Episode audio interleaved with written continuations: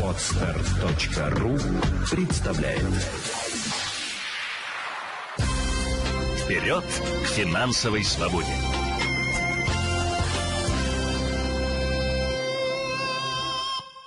Елена Феоктистова очень крутой эксперт и по инвестициям, и проводит такие образовательные, можно сказать, финансовые программы. Мы сегодня презентуем книгу «Умная девушка становится богатой. Гайд по управлению финансами и жизнью». И как раз-таки Елена автор, писатель уже в том числе, э, и э, обучает тысячи людей, ведет свои, так скажем, разные форматы обучения. Люди становятся счастливее, богаче. Но у меня вопрос сразу от меня, поскольку я с вами беседую. Э, вот Елена не учит нас финансовой грамотности, и мы до сих пор, несмотря на такое количество информации, ничего не знаем. С чего вы советуете вообще начинать свою финансовую грамотность, свою финансовую грамотную жизнь? Финансовую грамотную жизнь нужно начинать с, с того, что записывать расходы. Да. Вот начали записывать расходы, считайте, что вы уже 50% усилий сделали для того, чтобы стать э, на путь финансово грамотного человека. Потому что э, как только мы начинаем записывать, мы сразу автоматически начинаем меньше тратить. Очень многое мы тратим по привычке и даже не замечаем зачастую, э, что потратили деньги пустую, то есть не получили обратно эмоций. Угу. Пошли э, прогуляться, увидели в магазине или на витрине кафе что-то, нам захотелось, мы необдуманно взяли это и купили, хорошая погода, хорошее настроение, а так минус 3000 рублей. А можно было бы их отложить. Ну, вот, кстати, про откладывание. Вот часто же люди говорят, что я не умею, я не могу. Это все отмазка да? Нет, нет, на самом деле у людей действительно не получается зачастую откладывать, потому что они действуют таким распространенным способом, 10%. Э, Получил доход, заплати себе, отпили 10%. А это сложно. Это сложно и чаще всего неэффективно. Поэтому я призываю откладывать по чуть-чуть, но каждый день. Ну, например, Лиза, вам легко потратить 100 рублей? Элементарно. Очень? Очень. Элементарно. Да. А, а 300? Ну вот еще проще, чем 100. Тоже просто. Вот смотрите, а 500 как вот? Э, Или задумаетесь уже, уже ломаться начнете? Ну да, смотря на что, да. Да, уже ломаться начнете. подумаю, да. А вот 300 рублей легко. Да. Вот можно откладывать каждый день по 300 рублей, представив, что я их потратила. Откладывать на какой-то банковский счет, депозит. И вы не заметите, как у вас там начнет скапливаться деньги утром проснулись, умылись, а, зубки почистили, накрасились, сидим, кофеек пьем, чтобы на работу двигаться.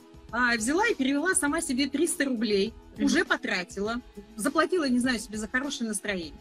У кого-то 300 рублей это м, тоже будет с кошки скрипсти. Может быть, тогда стоит 100 рублей отложить.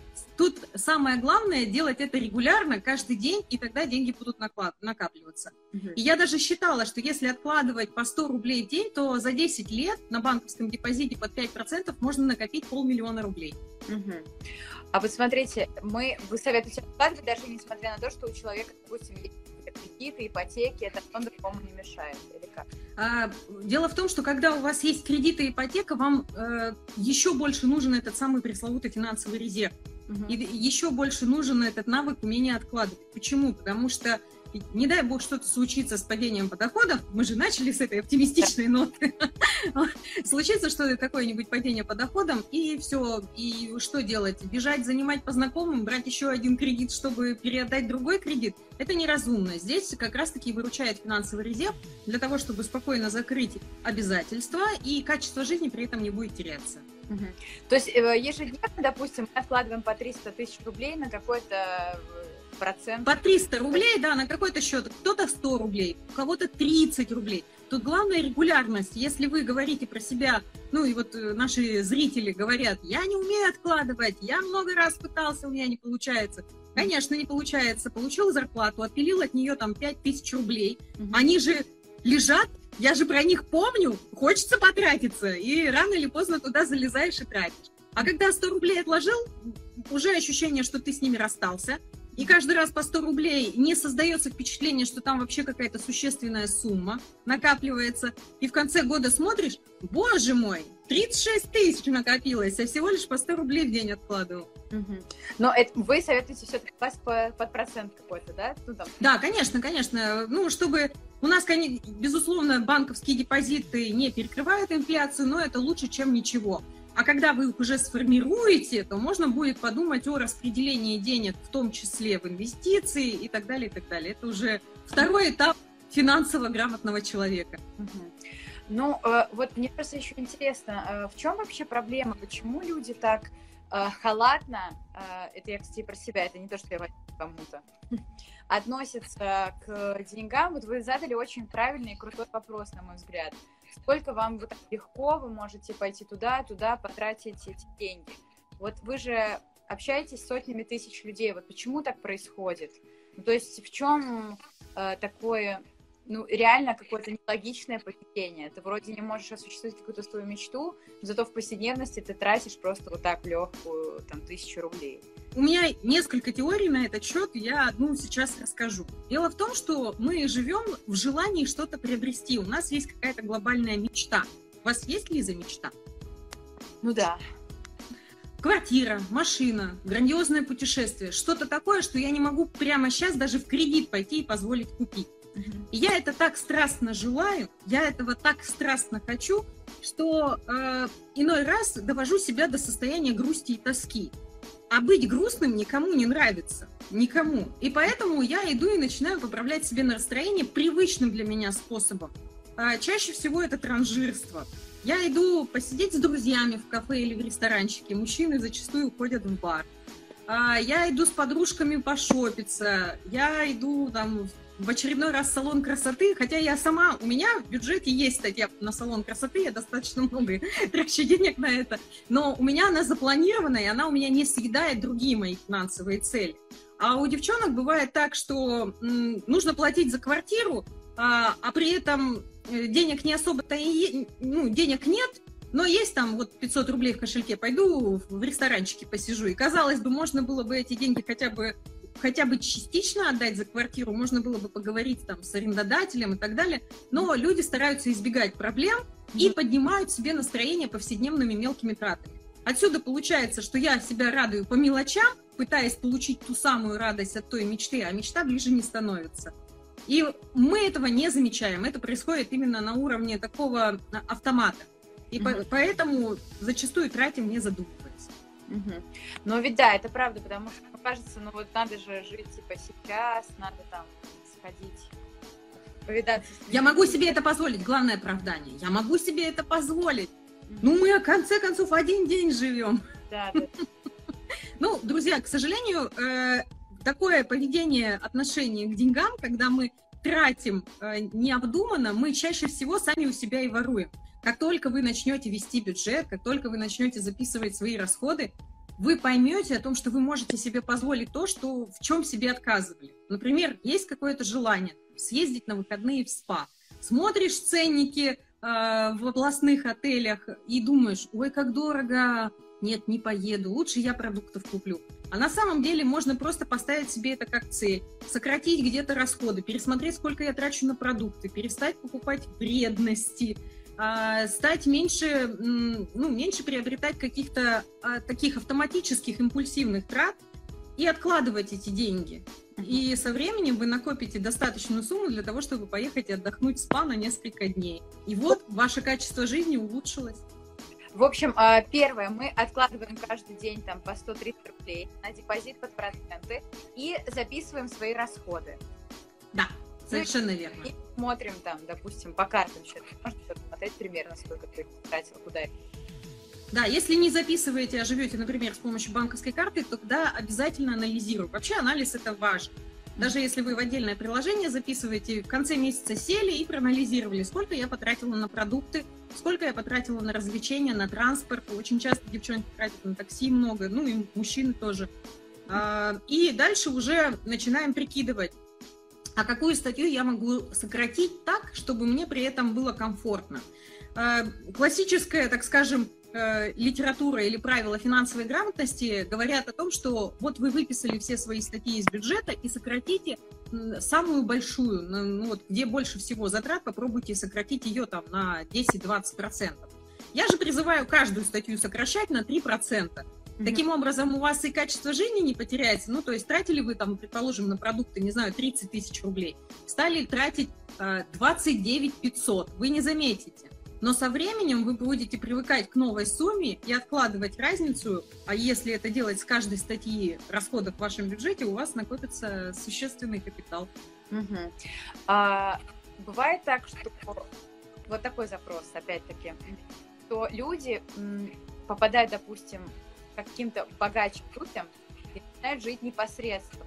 Им неловко, и, может быть, даже ходят в эти рестораны, там, ездят на такие а, потому что, ну, это неудобно, ну, понимаете, они должны тратить как бы день, поддерживать вот этот статус. Это тоже такая есть, мне кажется, история. Это, это даже, это даже психологическая проблема, не быть кем-то, а оказаться кем-то. И очень часто люди для того, чтобы казаться кем-то, берут кредиты, залезают в, в ужасные долги и сами себя просто психологически подрывают, потому что это может привести и к нервному срыву. Поэтому, вот если, как с этим вообще бороться или как себя позиционировать, предположим, действительно есть какая-то, э, так скажем, коллеги по работе, которые более высокого достатка, и вам хочется с ними общаться на одной волне и так далее. И uh-huh. вам хочется ну, там, приходить в, в эти рестораны вместе с ними вы должны просто тогда рассчитывать свой бюджет так, чтобы вам это делать не в кредит. То есть если для вас это настолько принципиально важно, и вы опять же получаете колоссальное удовольствие от этой траты, значит ищите, где вы можете сократить расход. Значит, что-то в чем-то вы должны себе отказать. Ну, потому что э, гоняться все время за увеличением дохода э, будет, э, опять же, э, слишком сложно. А если вы будете сокращать свои расходы, то вы быстрее получите достойное качество жизни. Расходы, они автоматически подтягиваются за доходами, поэтому их надо контролировать. Доход увеличился, э, расходы подтянулись. И зачастую люди даже не замечают, как у них э, увеличивается доход. Вот я очень часто люблю задавать вопрос, скажите, вам повышали зарплату? Люди ага. там отвечают, да, повышали. А как долго вы замечали повышение зарплаты? Самый классный ответ, который я слышала, в момент подписания приказа о повышении зарплаты. Все, больше я не замечал, что ее повысили. Потому что человек уже потратил эти деньги. Даже если повысили ему на, там, на несколько, не на там, 5%, а повысили даже на 30%. Существенно. Но человек уже автоматом потратил, и ему только в момент подписания приказа. Кон- контроль расходов очень важен. Ой, вы мне говорите, мне аж хочется это по-другому жить. Я, я, да, я, я призываю, да. Нет, правда, правда, потому что мне кажется, вот мы когда говорим э, вообще про деньги, мне кажется, тут очень много еще психологического какого-то подтекста, не только ведь, ну, недаром же существуют, да, вот эти вот это знаменитые уже богатые бедные папы, ну, я просто как афоризм использую, это же правда определенное какое-то поведение, на мой взгляд. А, Конечно.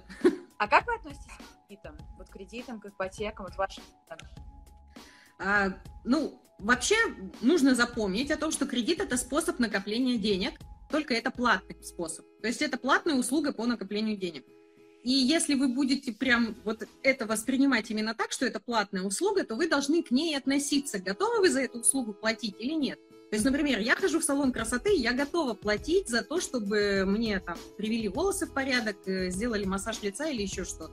Uh-huh. А, но, например, за услугу накопления на телефон, на компьютер, там, я не знаю, на машину, я не готова платить.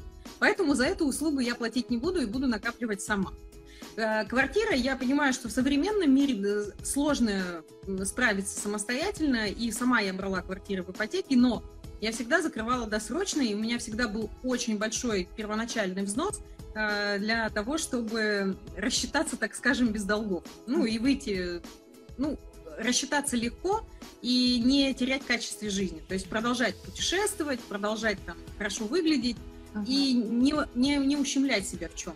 Поэтому, если вы берете кредиты на повседневные нужды, то это плохо. Если вы берете кредит на что-то глобальное, важное для вас, и я опять же говорю не про путешествия, я говорю действительно про, там, предположим, про, квар- про квартиру. то это да, это имеет место быть. Но нужно считать внимательно и оценивать, э, насколько это выгодно вам в вашей ситуации.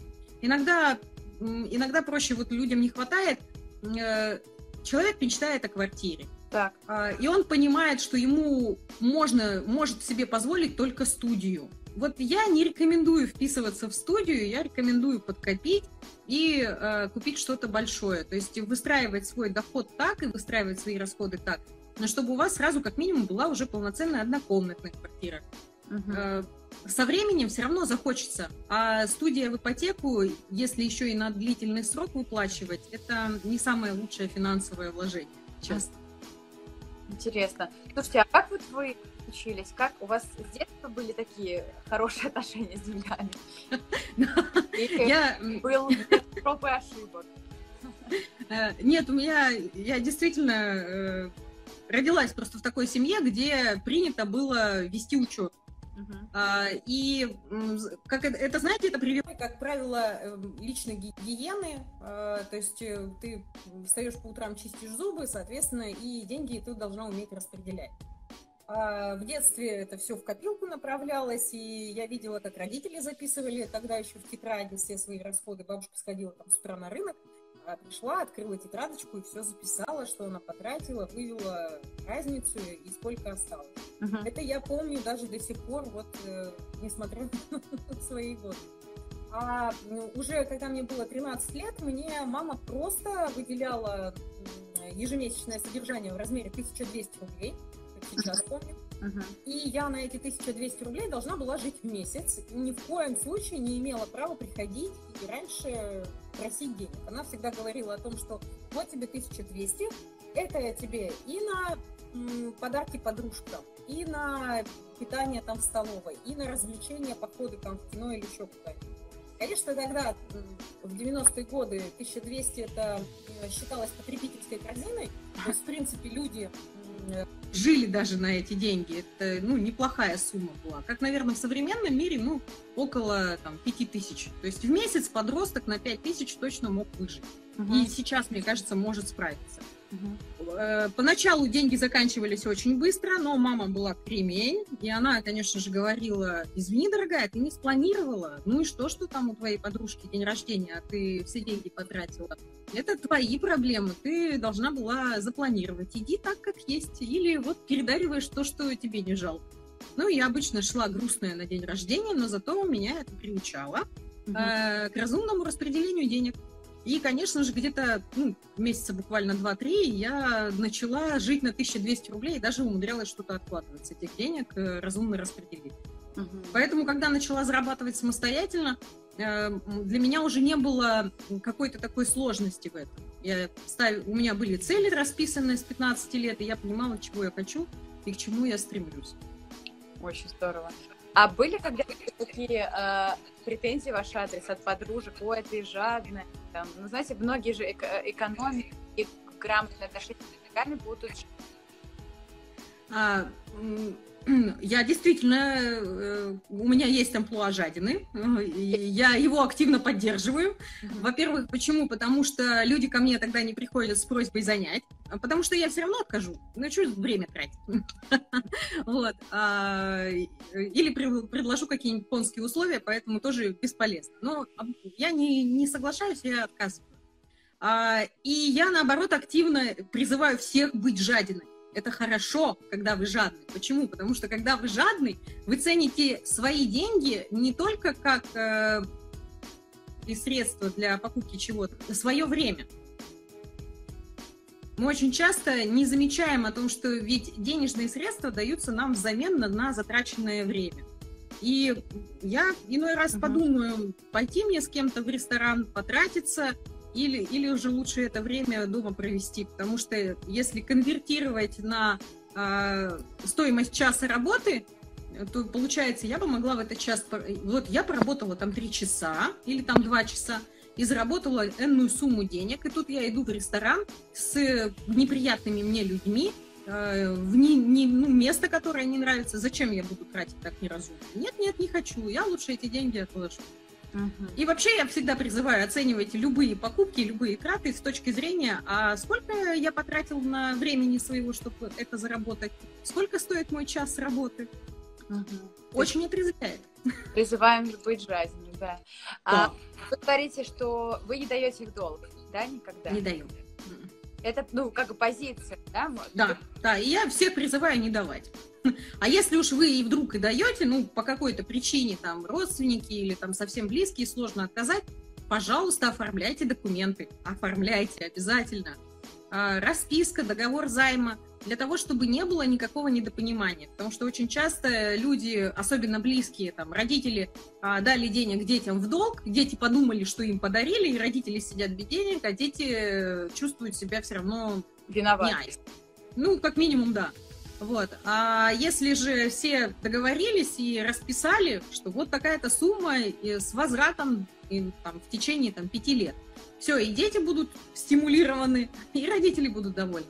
Уж лучше потом простить, чем э, давать без э, подтверждения, взаим это или не взаим. Лучше сразу обозначить в долг угу. и подписать бумажку. Но а вы имеете в виду, что не давать, потому что люди могут как бы кинуть, или это просто, эм, как сказать, людей дисциплинируют, они сами справятся, то есть пусть берут, как вы говорите, платную услугу кредит, грубо говоря, а не, ну как бы не использовать для этого дружбу, да, вы в каком контексте? А, я понимаю, что всякие ситуации бывают да. в жизни, и разные обстоятельства и события случаются. Если человек занимает у вас или вообще где-то все время занимает завидной регулярностью, ему точно не надо давать, потому что ему не хватает дисциплины. И давая ему в долг, вы ему вредите. Вы мешаете человеку все-таки пройти этот урок финансовой грамотности, а говоря по-русски, повзрослей. Потому что он будет продолжать думать о том, что его выручат, ему помогут, ему, его поддержат и так далее. Человек должен столкнуться с реальностью о том, что его никто не выручит. Он должен сам научиться распределять свои деньги.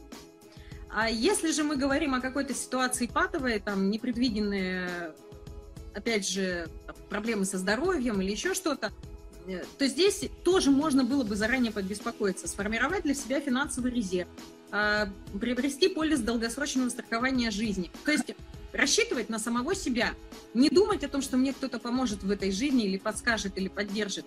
Когда я рассчитываю на самого себя, мне всегда легче и проще. Mm-hmm. И если вы ну, совсем не можете человеку отказать в займе, тогда подписывайте документы. Но так по большей степени каждый будет, безусловно, каждый будет решать сам. Угу. Я призываю не развращать людей добротой. Угу. Слушайте, ну да, вот это на самом деле очень такая зрелая, наверное, позиция, что правда, когда люди берут в долг, они э, ну, не то, что не рассчитывают на себя, они вот фактически ждут какого-то чуда, да, такое немножко детская позиция. Да. То есть, а вот как вас воспитывали в детстве, ну, что вот так получилось, э, вот 1200 рублей потратила за 5 дней, ну, вот как-то вкручиваться, да? То есть, и, и, и ищи варианты. Получается, это Думай, устраивайся на работу. От еды тебя никто не отказывает. Холодильник полный, пожалуйста. В школе нечего есть, бери с собой. И, ну, естественно, я подросток, девочка, мне не хочется приходить со страшной банкой. Напомню, в 90 еще не было контейнеров, таких красивых, модных, которыми можно похвастаться. Нет, тогда ходили все со стеклянными банками э, и с этими ужасными пластиковыми белыми крышками. Кому захочется? Э, тут думаешь, какую юбку надеть, а тут с банкой стеклянной пришла. Ну, походила пару раз голодная, поняла, что мне это не нравится, и научилась распределять. Угу. Вот смотрите, э, то есть э, мы, если так пошагово идти, то есть мы вот записываем наши расходы, откладываем какую-то сумму денег, которая для вас является легкой каждый день. Кредит это платная, скажем, дисциплина. Услуга по накоплению, да. Да, по накоплению, которая вас отчасти тоже дисциплинирует, платная реально. И э, вот что дальше? Вот если, допустим, человек усвоил вот эти основные шага, про которые мы говорим, что он может уже вот дальше делать, чтобы, ну, опять-таки, чтобы быть в плюсе для себя, а не в минусе?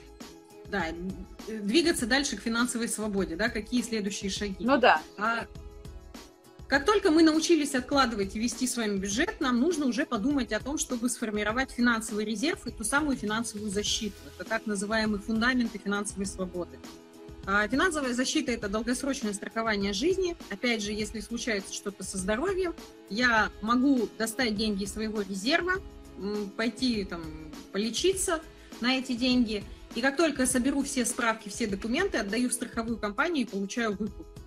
Таким образом, я сама себе стелю соломку во всех местах, в которых я могу поскользнуться. Я не знаю, произойдет со мной что-то или нет, но я не хочу э, потом вешать, э, так скажем, эти расходы на своих близких. Э, поэтому я застрахована, и если, не дай бог, что-то случится, я знаю, как я буду действовать. У меня есть финансовый резерв, я его, как только я получаю все документы, я его быстро восполняю за счет денег, полученных от страховой.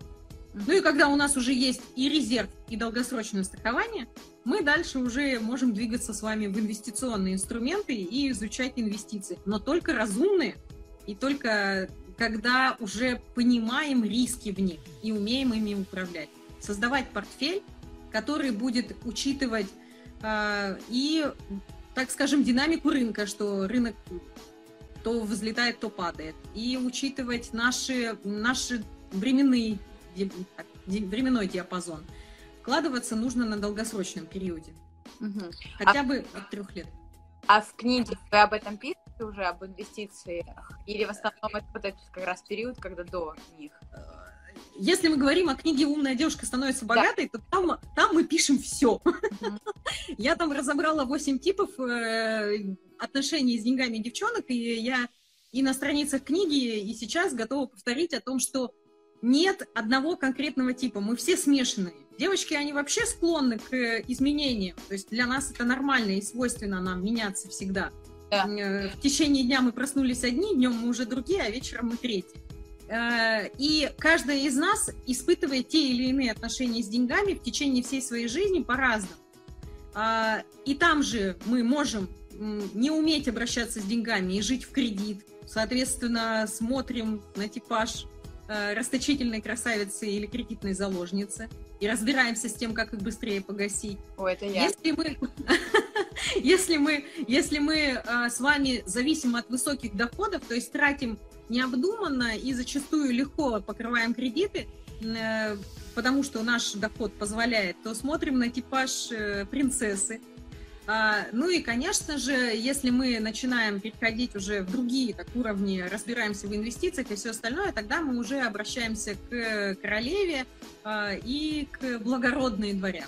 То есть э, все, все, все типажи расписаны там пошагово. И для каждого типажа есть инструкция, как действовать, в том числе и про инвестиции тоже. А, то есть про инвестиции тоже, да? Да, да, да. Дополнительно, вот прям если совсем подробно про инвестиции, есть у меня книга «Инвестиции без риска». То есть вот тут и для мужчин, и для девушек, и для женщин. Да, просто я к чему спрашиваю, потому что вы в этом профессионал, этим занимаетесь, вы отслеживаете все, что сейчас происходит.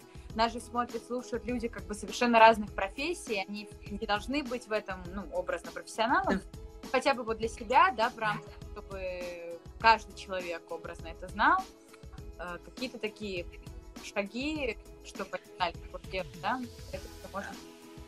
Да, ну, вообще нужно понимать о том, что инвестирование для человека начинается с того, что знакомство с юридическими лицами. Угу. То есть, э, когда я принимаю решение, что я хочу начать инвестировать, а, я должна оценить, а есть ли у меня на это свободные деньги. Угу. А, инвестировать стоит денежные средства, которые вам не понадобятся в ближайший год-два. Угу. Потому что если у вас есть финансовая цель там, купить автомобиль, не нужно эти деньги вкладывать в инвестиции, так как э, может быть просадка на рынке. На всех сказалась пандемия, и у нас э, многие фондовые рынки полетели вниз. На сегодняшний момент уже мой портфель восстановился, угу. но была временная просадка. Так вот, во избежание этой временной просадки не стоит вкладывать деньги на краткосрочном периоде, там, год-два. Я даже на три года не рекомендую, но есть другие, другая теория, считается, что от трех лет можно. Я рекомендую вкладываться в инвестиции свободные деньги, которые вам лет 5 точно не нужны, потому что, а чем больше, а лучше там 10, 15 и 20, потому что чем дольше временной промежуток, тем меньше вы можете поймать вот эту разницу отрицательную. Угу. А, это первый момент. Ну а второй момент, э, если у вас э, если у вас вообще нет свободных денег, то есть у вас нет резерва, у вас нет финансовой защиты, и вы не понимаете, на что там, предположим, даже в отпуск поехать, то в инвестиции не надо бежать. Почему? Потому что инвестиции – это как полезный инструмент а, для ремонта. То есть вот когда мне нужно сделать ремонт, мне нужна дрель. В повседневной жизни мне дрель не нужна. Так и инвестиции, они вам нужны только тогда, когда вы хотите сохранить деньги на долгосрочном промежутке. И в этом случае стоит в них разбираться. Угу. А, ну и разбираться в первую очередь с рисками. А риски известны. Это и а, риск потерять всю сумму, которую мы вложили. Соответственно, во избежание этого нужно вкладываться в несколько компаний, в разные отрасли рынка, угу. и желательно в разных странах. А второй риск это, опять же, просадки. Если я планировала приобрести автомобиль и вложила деньги в инвестиции на несколько лет, ну, там, на два года, предположим, и случилось вот то, что случилось в мире, я фактически могу зафиксировать себе убыток, если мне надо вы, выводить. Поэтому, когда у меня более легкая история в отношениях с инвестициями, я не, не рассчитываю на эти деньги в ближайшие годы, у меня больше шансов заработать. Ну и риски, конечно, расходов. Их тоже нужно учитывать. То есть пока мы, грубо говоря, не закрыли кредиты, не записали расходы и не отложили э, сколько-то там. А сколько, кстати, нужно отложить? А, ну, я призываю откладывать пол, на, ну, на резерв на полгода, чтобы был. Вот вы зарабатываете, предполагается, что вы тратите меньше, чем зарабатываете. А, и, если ваш резерв будет ровно 6 месячных ваших расходов, то тогда в случае падения по доходам вы сможете 6 месяцев спокойно жить. Ну, так скажем, 5 месяцев. Вот только а, после этого что... можно говорить уже про инвестиции, начинать что-то там думать. Да, да. Особенно если у вас есть кредиты. Я не говорю про ипотеку. Очень часто люди могут инвестировать и в ипотеку платить, потому что она им легко дается. Э, такой вариант допустим. Но если мы говорим про потребительские кредиты, которых и процентные ставки более жесткие, вы больше заработаете гарантированно, если вы досрочно просто закроете этот кредит. Ну, например, есть кредит под 16% годовых. Найти такой депозит невозможно. Чтобы в инвестициях заработать 16 годовых, в разумных инвестициях, нужно время. Сразу тоже все с бухты-барахты не бывает. А, и, соответственно, выгоднее просто досрочно закрывать кредит, и таким образом, вот сэкономив эту сумму, считайте, что вы заработали те самые 16 годовых. Угу. А, тут у нас вопросы начали поступать. Давайте. А, невозможно все просчитать, вот комментирует девушка. Это, наверное, когда мы говорим о страховке разные, вот все можно просчитать. Было бы желание. Главное начать и не отказывать себе в этом. Так, вопрос э, Родина Елена. Куда лучше вложить 1100? А, опять же, если у вас есть финансовый резерв и уже есть финансовая защита, э, то тогда можно разобраться в инвестициях и составить портфель из э, ETF-фондов, э, где есть, включены разные страны, разные отрасли, и э, спокойно этот портфель регулярно пополнять. Если у вас нет финансового резерва или нет финансовой защиты, тогда я рекомендую выбрать, начинать с них, с этих инструментов. Вначале создаем финансовый резерв, потом приобретаем долгосрочный полис долгосрочного страхования жизни. Это будет гораздо-гораздо выгоднее а, для вас в настоящем, чем вы единственные эти 100 тысяч рублей вложите в инвестиции, случаются какие-то непредвиденные обстоятельства, не знаю, на свадьбу вас пригласят, и нужно поехать, и на билеты потратиться, и там подарок купить, и себя в порядок привести перед свадьбой, ну, я там имею в виду гардероб какой-то обновить, и вы вынуждены будете залезать в эти инвестиции. Лучше тогда уж пускай эти деньги финансовые в резерве лежат, чтобы вы не опустошали иной раз свой портфель. Угу. Ну, вы прям несколько раз говорили про долгосрочное страхование жизни, то есть вы прям это рекомендуете, да? А, это один из, это, опять же, это один из инструментов культуры управления деньгами. А, у нас, к сожалению, в стране это не так э, воспринимается. Есть определенный а, флер от э, Советского Союза. А вместе с тем в Европе и в Соединенных Штатах человек рождается уже с пониманием того, что родители выбирают маленькому ребенку, в какой страховой компании он будет застрахован. В Германии, например, долгосрочное страхование является обязательным. То есть там невозможно, если человек родился, там обязательно порядке нужно застраховаться. Э, и это считается абсолютно нормально. Причем А, Причем, если переводить с английского языка слово страхование, то это insurance защита, да. а в нашем случае это страх. И поэтому идет негативное восприятие. Но на самом деле это невероятно полезный инструмент. Угу. Ну да, если так считать, там же много разных, так скажем, а, подпунктов, которые перекрывают вот эти разовые походы, ну там траты какие-то, вот, ну я имею в виду. А здесь ты как бы комплексно платишь, и если пересчитывать, то получается дешевле, насколько я понимаю, да? А, там, тут еще очень важно, важно не путать именно добровольное страхование, ДМС так называемое, которое да, часто нам, да, да. А, нам дают работодатели, и долгосрочное страхование. Долгосрочное, оно, оно не фиксируется на том, сколько вы потратили оно фиксируется на том, насколько вы себя застраховали. То есть вы вначале приходите и говорите, что быть застрахованным на там, полмиллиона рублей? Например. И исходя уже, да, и исходя уже из этого, вся страховая, э, вся, расчет всех страховых условий будет э, установлен в полисе. Угу. Подробнее, опять же, можно прочитать в книжке «Умная девушка становится богатой». Да, на самом деле, друзья, мы же говорим не только, так скажем, сегодня у нас формат лекции, наверное, такого мастер-класса. Мы, мы презентуем еще и книгу «Умная девушка становится богатой», гайд по управлению финансами и жизнью. Это вторая часть, наверное, самое важное, что действительно такой гайд, где э, ну, вам своего рода преподают такой полезный предмет, которые вот не у всех были такие мамы, как у вас, э, которые на самом деле это классный получается для вас опыт, когда вас так сразу... И мама, и бабушка, да, да, да конечно. Да, сделали взрослым э, человеком. Ну, вот. конечно. Да. Так, страхование жизни, даже не задумывалась над этим. Какое страхование порекомендуете и где? А, а я не знаю, это, наверное, будет рекламой, да? Девчонки, читайте книжку «Умная девушка становится богатой», чтобы никого не обидеть. Ну, как, как хотите, я даже не знаю, будет ли это ее реклама. Вообще... Ваш эфир сегодня, что хотите, то и говорите.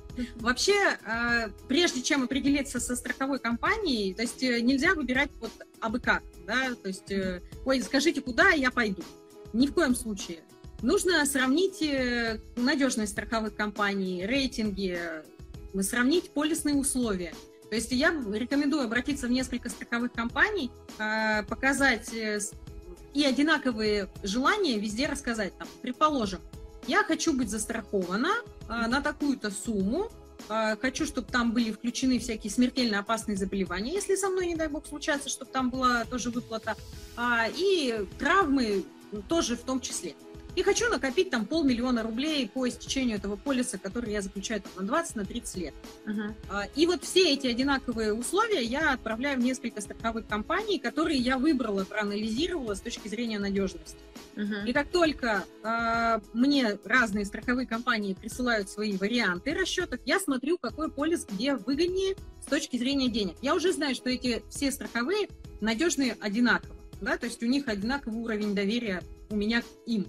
А, соответственно, дальше я смотрю, а сколько я денег потрачу.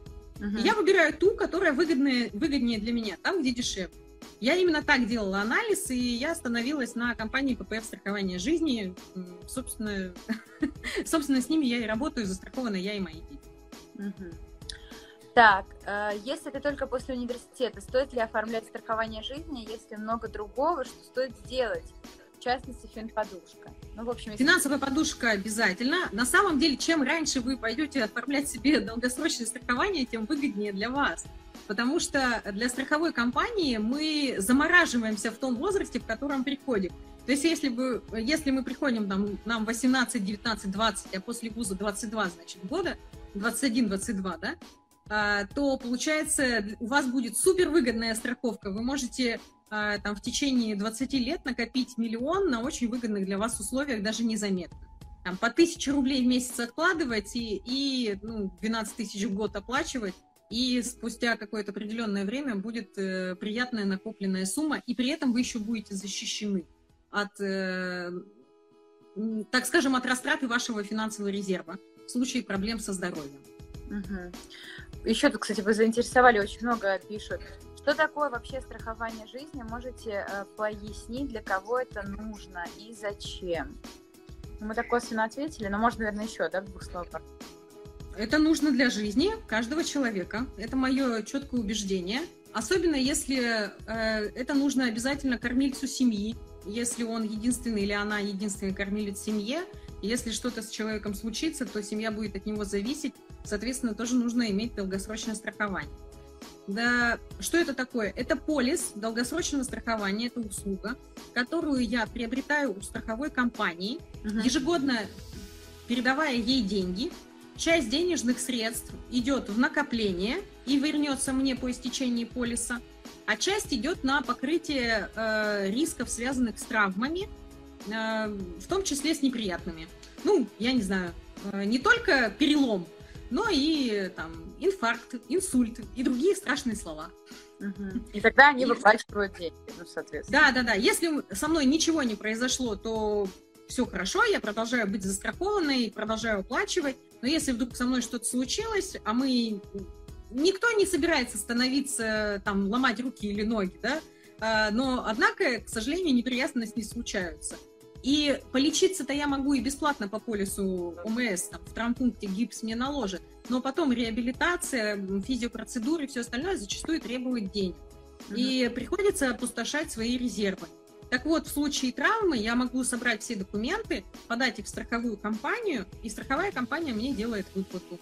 А я уже сама распоряжаюсь этими деньгами. Они не будут следить, куда я потратила эти деньги. Могу потратить действительно на себя, а могу поехать отдохнуть. А, так, Ольга пишет, э, спрашивает про инфляцию, ничего о ней не говорите при формировании финансовой подушки. А, дело в том, что вообще инфляция это такой зверь, э, с которым нужно просто смириться и принять его. А финансовый резерв, так как я его рекомендую создавать на полгода, я рекомендую его хранить в трех валютах. Uh-huh. Это такой, такая привычка у стран постсоветского пространства, на самом деле не в Европе, не в Китае, не в Штатах, не принято хранить э, финансовые резервы в нескольких валютах. У нас и в странах постсоветского пространства такая привычка есть. Uh-huh. Это не обязательно должны быть евро и доллар. Это могут быть любые другие деньги. Большая часть вы обязательно храните в валюте своей страны. Если мы вещаем с территории России, то это рубль. То есть как минимум э, две трети э, должно быть в рублях а остальное мы разделяем на две другие валюты. Таким образом, вы немножечко диверсифицируете свой финансовый резерв. А инвестиции, когда мы уже деньги откладываем на долгосрочный период, они сами по себе подразумевают, что они зарабатывают над инфляцией, потому что мы вкладываемся в ликвидные инструменты, где э, бизнес всегда идет в ногу над инфляцией, и, соответственно, деньги наши тоже там не обесцениваются. Ну, конечно, если вы разумно вложили, если вы вложили бездумно, то бывают разные истории. Но мы говорим про разумные инвестиции.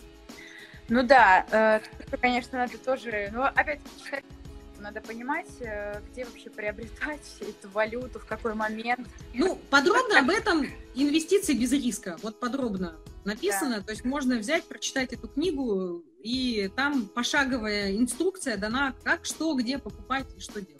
Вот это, давайте еще скажем, как книга называется? Инвестиции? Книга называется «Инвестиции без риска». Вот она у меня представлена в нескольких экземплярах. Зеркальное, наверное, отображение, да? да? Актуально для 2020 года тоже, да? Да, конечно, конечно, конечно. А, просто тут тоже я затрону такой момент. Я, я журналист, я провела миллион интервью, и вот как раз вот недавно я работаю на авторайке, был тот ваш коллега, финансовый эксперт, и вот говорили, что вот это вот э, сейчас изо всех утюгов э, звучит «покупай валюту, покупай валюту, покупай валюту», но люди тоже должны, вот кто с этим вообще никак не соприкасается, понимать, в какой момент, когда, потому что, ну, вот это вот просто... Ну, я... Я немножко другой стратегии придерживаюсь. Я считаю о том, что валюта это вообще не инвестиция, это может да. быть часть вашего резерва, но не более того. И скупать все, э, там вкладывать все деньги в валюту, это очень-очень неразумно. И резерв нужно тоже создавать постепенно. То есть, если у вас, вот, предположим, мы приняли решение, все, мы начали вести бюджет, возвращаясь да, к нашей теме, мы начали вести бюджет, мы откладываем с вами деньги. И вот у нас накопилась часть в рублях, которая составляет ровно там две трети, то есть там два месяца мы точно проживем, а то, может, и три месяца проживем безбедно. Все, следующие деньги, которые мы откладываем, мы уже можем постепенно их э, конвертировать в, э, в деньги в другие, в другие валюты, валюты других стран. И это можно делать э, или на фондовом рынке, где меньше комиссий, опять же, в помощь, а, ну или же в мобильных приложениях банков зачастую легко тоже можно поменять, но там курс э, валют кусается. Однако, если вы это будете делать просто там раз в месяц, то у вас будет разный вход, и у вас будут разные накопления, и таким образом вы не будете привязываться к какому-то конкретному курсу, у вас будет размытая история. Что выгоднее, конечно, для повседневной жизни. Но вкладывать все сбережения в валюту ни в коем случае. Есть вообще у меня еще одна книжка, она в электронном виде продается на Литрес, и, по-моему, она как раз-таки э, по вашему, по заказу Литреса была создана, называется «Финансовое здоровье». Вот она как раз была сделана именно как себя вести в период пандемии. Так что, друзья, если у вас тяжелая ситуация, можете приобрести книгу на Литрес финансовое здоровье, я автор, и там, как, там даны вот все инструкции, связанные с деньгами. Вот классно сказали, что в приложениях э, кусаются цены банков. Но в фондах мы пока не умеем покупать, Елена, знаете. Мы еще мы прочитаем. Книжки прочитаем да. и все научимся, да. А, так, Лена, это называется долгосрочное страхование жизни. Э, назовите несколько надежных. Нас здесь только господин. А, ну вы А, мы никому не скажем. А, э, ну, опять же, э, ППФ страхование жизни. Сравните просто, сравните. Альянс, MetLife. Это вот три компании с мировым именем. Это не просто компании, которые созданы на территории России. У них материнские группы находятся в Европе. А материнским группам более свыше 100 лет. То есть э, компания ППФ страхования жизни, материнская компания, создана в 1800 то ли 96 то ли 47 году. 19 век, друзья мои, 19 не, не 20 даже, а 19 Прожила несколько мировых войн, э, несколько переворотов, и, и так далее, и до сих пор существуют, работают благополучно. Поэтому вот MetLife, Альянс и ППФ страхование. Сравнить именно полисные условия. Я призываю всегда делать это. Ни в коем случае не покупать бездумно в первой же компании, в которую вы пришли. Сходите, сравните, пообщайтесь. Вы, ну, как это сказать, э, продумайте. Ну или приходите ко мне в директ, пишите заявки, будем помогать. Мы помогаем анализировать, в том числе полисы. А ну, так... страховые полиса. Правда? Есть можно... такая у нас бесплатная услуга, да. Можно обращаться. Так что смело приходите, обращайтесь, да. А, вот такой момент классный, как вы рассказали из своего детства. Как нужно воспитывать детей? Как вы считаете, вот с малых лет надо ли их уже приучать к каким-то своим отношениям с деньгами? да, Просто у нас книга, о которой мы говорим, а, «Умная девушка становится богатой», но девушка понятие растяжимое. Нас могут смотреть и девчонки, которые мамы. в школе, и мамы, которые учатся в школе девочки. Да. А, я могу рассказать на своем примере, я действительно призываю так делать. А, детей обязательно нужно обучать финансовой грамотности, обязательно. Я отношусь к типу такого, таких мам, которые могут многое позволить своим детям – и у меня есть жесткий контроль. У нас, во-первых, есть э, такое волшебное слово «я запланирую, куплю». То есть, мама, купи там светящуюся пилу. Моим мальчикам сейчас 5 лет. Mm-hmm. И вот, э, предположим, увидели мы какую-то светящуюся пилу, и мама, купи светящуюся пилу. Я понимаю, что я могу легко ее купить, но я не делаю так. Я говорю, окей, я запланирую и куплю эту светящуюся пилу. То есть не моментально, а, и... да? А? Не моментальная покупка. Нет, нет, нет, нет. Мы планируем, и э, у них, э, когда им дарят деньги, у них есть свои кошельки, они откладывают. Если что-то важно, э, если что-то нужно, мы делаем совместные покупки. То есть часть денег они дают из своего кошелька, часть я доплачиваю. И таким образом они обучаются накапливать на свои желания и хотелки. А, когда они будут постарше, я думаю, что я их буду привлекать к играм финансовым. Это и монополия, и там игра Drive Your Life, и много-много есть и различных игр, а, потому что это тоже помогает, э, обучает детей в игровой форме управлять денежными средствами. Ну и, конечно же, смета целей на месяц. Если мы говорим уже о детках, школьниках, подростках, а, вы им выдаете карманные деньги. Угу. Обязательно, прежде чем выдавать, попросите расписать ребенка, что и куда он тратит. Он тратит на проезд, питание, там, развлечения, телефонии. А, дайте чуть-чуть больше и обратите его внимание на это. А, что ты вот эти деньги можешь отложить, и со временем у тебя накопится такая-то сумма. Ты, дети наверняка о чем-то мечтают. Кто-то на новом телефоне, кто-то о новом компьютере. А вот пускай он будет накапливать на компьютер сам. Вы можете ему помогать и сказать, вот ты накопи 30%, 70% я тебе добавлю. И мы купим тебе новый ноутбук. И э, ребенок, чтобы, ну и, конечно, чтобы он впроголодь не сидел, вы даете чуть больше на карманные расходы, чем ровно его обязательно, чтобы у него была возможность динамики. А, таким образом, ребенок будет обучаться откладывать. Если же ребенок потратил все карманные деньги, как только вы ему их выдали, и пришел вам рассказывать о том, что он голодный, холодный, должен пешком добираться до школы, и там ему есть нечего, расскажите ему о том, что до школы, да, можно дойти пешком, это полезно для здоровья, а, или же, в конце концов, он должен раньше вставать, чтобы его один из родителей подбрасывал ну, на машине, подстраиваться, соответственно, под участников семьи, движения. А, ну и, конечно, продукты есть в холодильнике, он их может смело взять с собой и не питаться в столовой э, за деньги. Поверьте, это очень эффективно. Не нужно каждый раз давать э, рыбку, давайте удочку вашим детям. Они научатся ее ловить сами. Ой, да, это правда.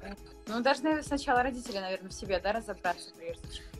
Ну, обязательно демонстрируйте тоже разумное управление да, деньгами. Да, да. Демонстрируйте, как вы хорошо распоряжаетесь.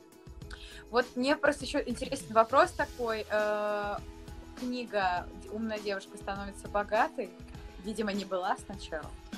Почему такой вообще вопрос возник э, именно вот для девушек написать такое пособие своего рода? Почему возникло желание, да, так ну, скажем? Да, как, да.